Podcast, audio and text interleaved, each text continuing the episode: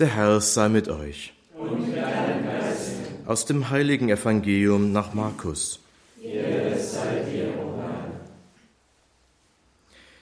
In jener Zeit sprach Jesus, zündet man etwa ein Licht an und stülpt ein Gefäß darüber oder stellt es unter das Bett? Stellt man es nicht auf den Leuchter? Es gibt nichts Verborgenes, das nicht offenbar wird, und nichts Geheimes, das nicht an den Tag kommt. Wenn einer Ohren hat zum Hören, so höre er. Weiter sagte er, achtet auf das, was ihr hört. Nach dem Maß, mit dem ihr messt und zuteilt, wird euch zugeteilt werden. Ja, es wird euch noch mehr gegeben. Denn wer hat, dem wird gegeben. Wer aber nicht hat, dem wird auch das noch genommen, was er hat. Evangelium, frohe Botschaft unseres Herrn Jesus Christus. Lob sei dir, Christus.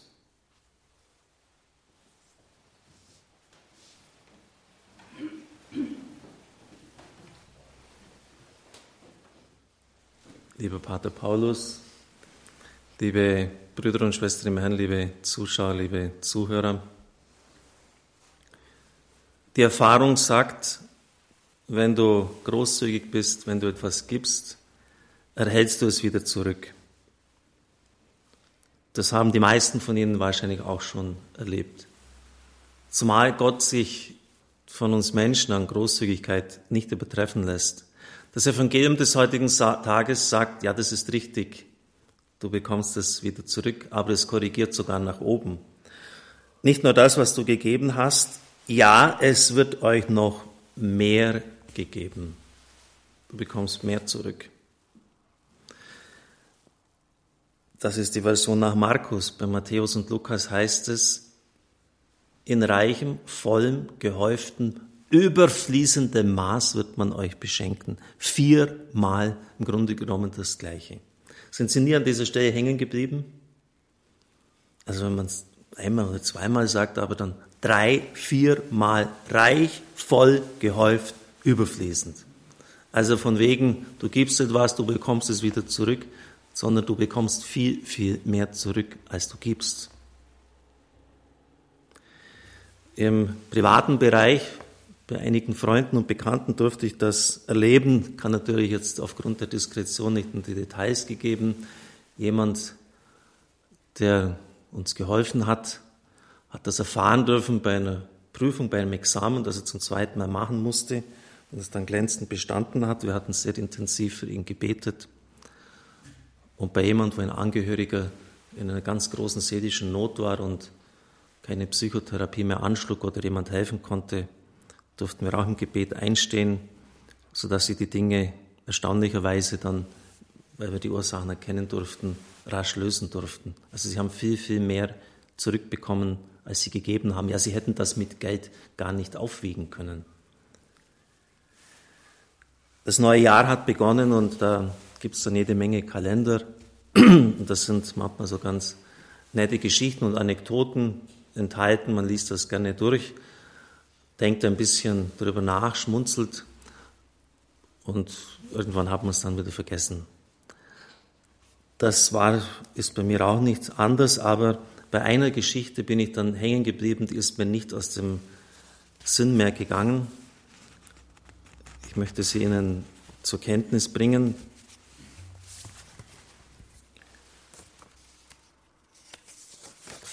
Leider ist nicht aufgeschrieben, von wem sie stammt. In den ersten Jahren nach dem Kriegsende 1945 waren die Lebensmittel knapp.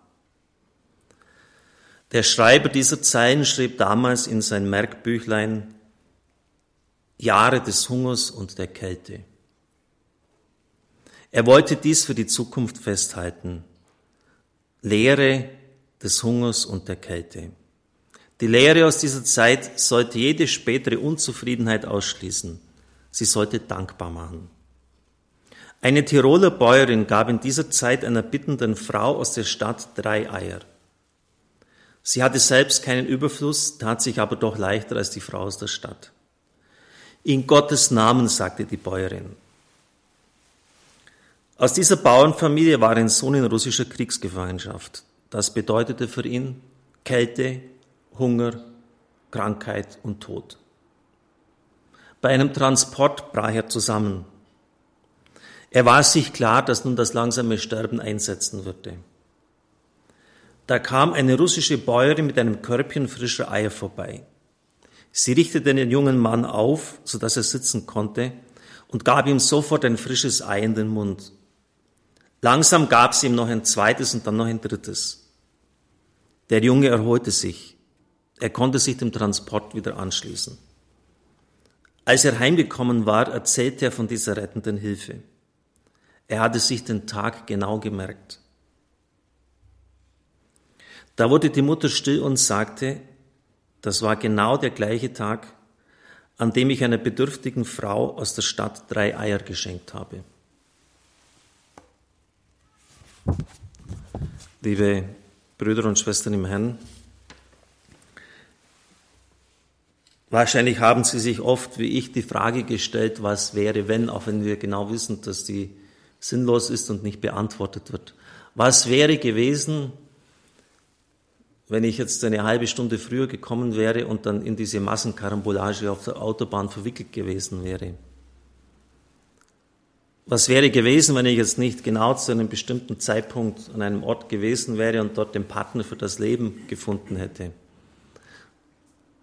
Was hat sich da ereignet, als ich in der Früh, der ich sonst nie Radio höre, gerade einschalte, haben mir etliche Leute bei einer Bewerbung gesagt und dann diese Stellensuche von Radio Horeb höre.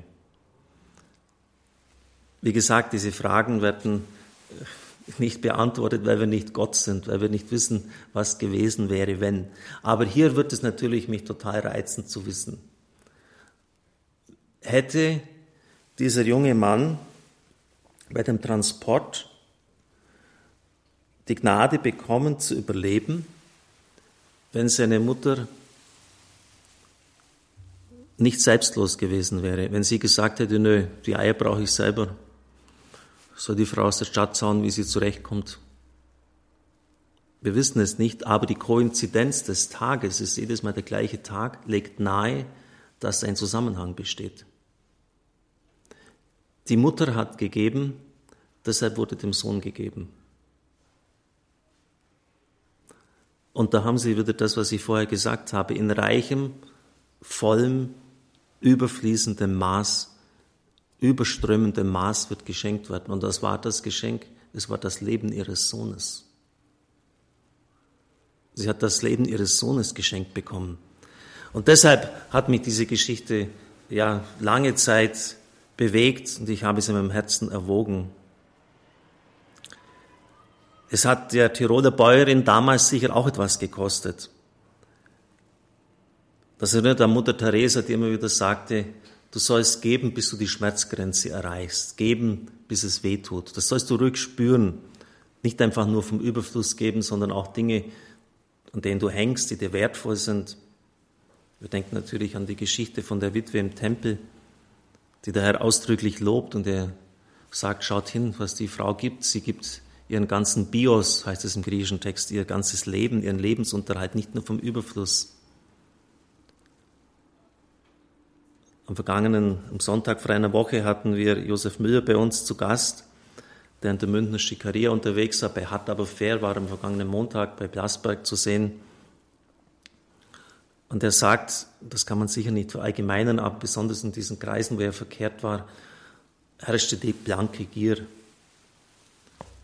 Leute, die viel hatten, konnten nicht genug haben, immer noch mehr.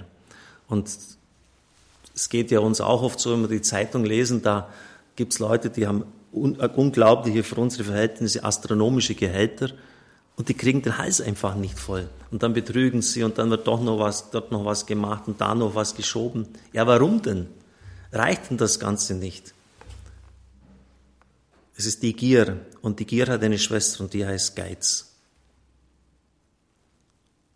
Man kann jetzt, wie ich schon gesagt habe, nicht verallgemeinern und sagen, die, die viel haben, sind gierig und sind geizig. Es gibt auch etliche wohlhabende Leute, die zum Beispiel auch unser Radio unterstützen. Aber ganz kann man diese Zusammenhänge nicht abstreitig machen. Der Arme, der Einfache, der selber die Not am eigenen Leib erfährt, ist eher bereit, etwas zu geben, als der, der mehr hat.